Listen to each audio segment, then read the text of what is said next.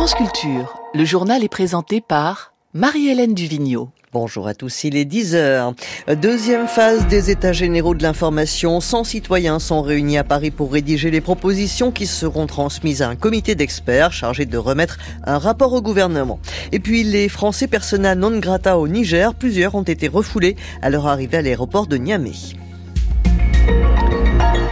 Les États généraux de l'information, acte 2, depuis hier et jusqu'à ce soir, 100 citoyens sont réunis au Conseil économique, social et environnemental à Paris pour le deuxième week-end consécutif. Ils doivent présenter des propositions au président de ces États généraux, Christophe Deloire. Elles seront ensuite transmises à un comité d'experts chargé de, de rédiger un rapport pour le gouvernement. Parmi les participants, cinq lycéens de première originaires de Reims. Jeanne Serrin les a suivis dans cette expérience citoyenne.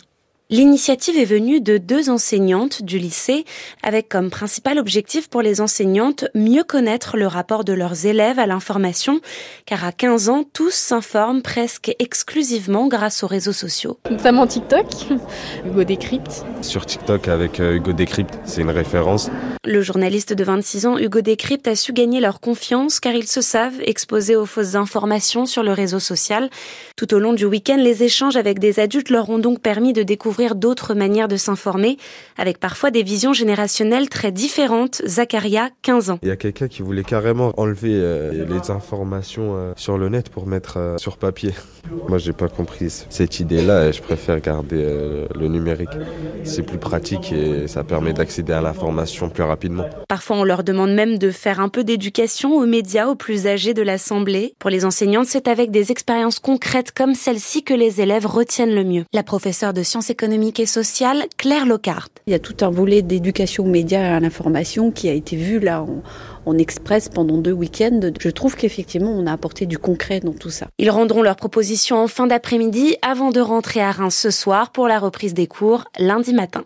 Au 1er juillet prochain, la facture de gaz va de nouveau augmenter de 5,5 à 10,4% pour les Français. Emmanuel Vargon, présidente de la commission de régulation de l'énergie, l'explique par la baisse de la consommation. Alors que les coûts d'acheminement et d'utilisation du réseau de gaz restent les mêmes, ils doivent être supportés par des consommateurs moins nombreux. Les Parisiens appelés à se prononcer aujourd'hui sur le triplement des tarifs de stationnement pour les véhicules lourds, encombrants et polluants comme les 4x4 et les SUV. Lyon a déjà franchi le pas et la mesure entrera en vigueur en juin dans la troisième ville de France. Nouvelle source de tension entre la France et le Niger. La junte au pouvoir à multiplie les mesures de rétorsion contre les membres de la communauté européenne, en particulier contre les ressortissants français au Marouaman. Ces derniers jours, plusieurs Français ont été refoulés à leur arrivée à l'aéroport de Niamey alors qu'ils disposaient de documents en règle. Au moins cinq personnes sont concernées selon Radio France Internationale, parmi lesquelles Jean-Noël Gentil, représentant du PAM, le Programme alimentaire mondial. Jean-Noël Gentil était pourtant muni d'un passeport diplomatique des Nations Unies. Par ailleurs, plusieurs compagnies aériennes ont décidé de ne plus embarquer de passagers français sur cette destination. C'est le cas notamment de la Royal Air Maroc, qui demande désormais une autorisation spéciale des autorités nigériennes. À ce stade, la junte au pouvoir n'a pas communiqué sur ces cas qui inquiètent la petite communauté de Français vivant dans ce pays de l'Afrique de l'Ouest. Près de 200, dont de très nombreux binationaux. Quant à la France, elle a indiqué n'avoir reçu aucune communication officielle des autorités de Niamey sur une supposée interdiction d'entrée au Niger exclusivement aux ressortissants français. Si de telles mesures étaient confirmées, elles seraient, je cite, xénophobes, a affirmé un porte-parole du Quai d'Orsay. Le bilan d'un bombardement attribué à l'Ukraine hier dans l'est du pays occupé par les forces russes revu à la hausse. Moscou affirme ce matin que la frappe a fait 28 morts, dont un enfant. Au Chili, ce sont au moins 51 personnes qui ont trouvé la mort dans les incendies de forêt, ravageant en ce moment le centre et le sud du pays. Après une accalmie, les feux ont repris dans la région touristique de Valparaiso, où l'été austral est marqué par des températures caniculaires.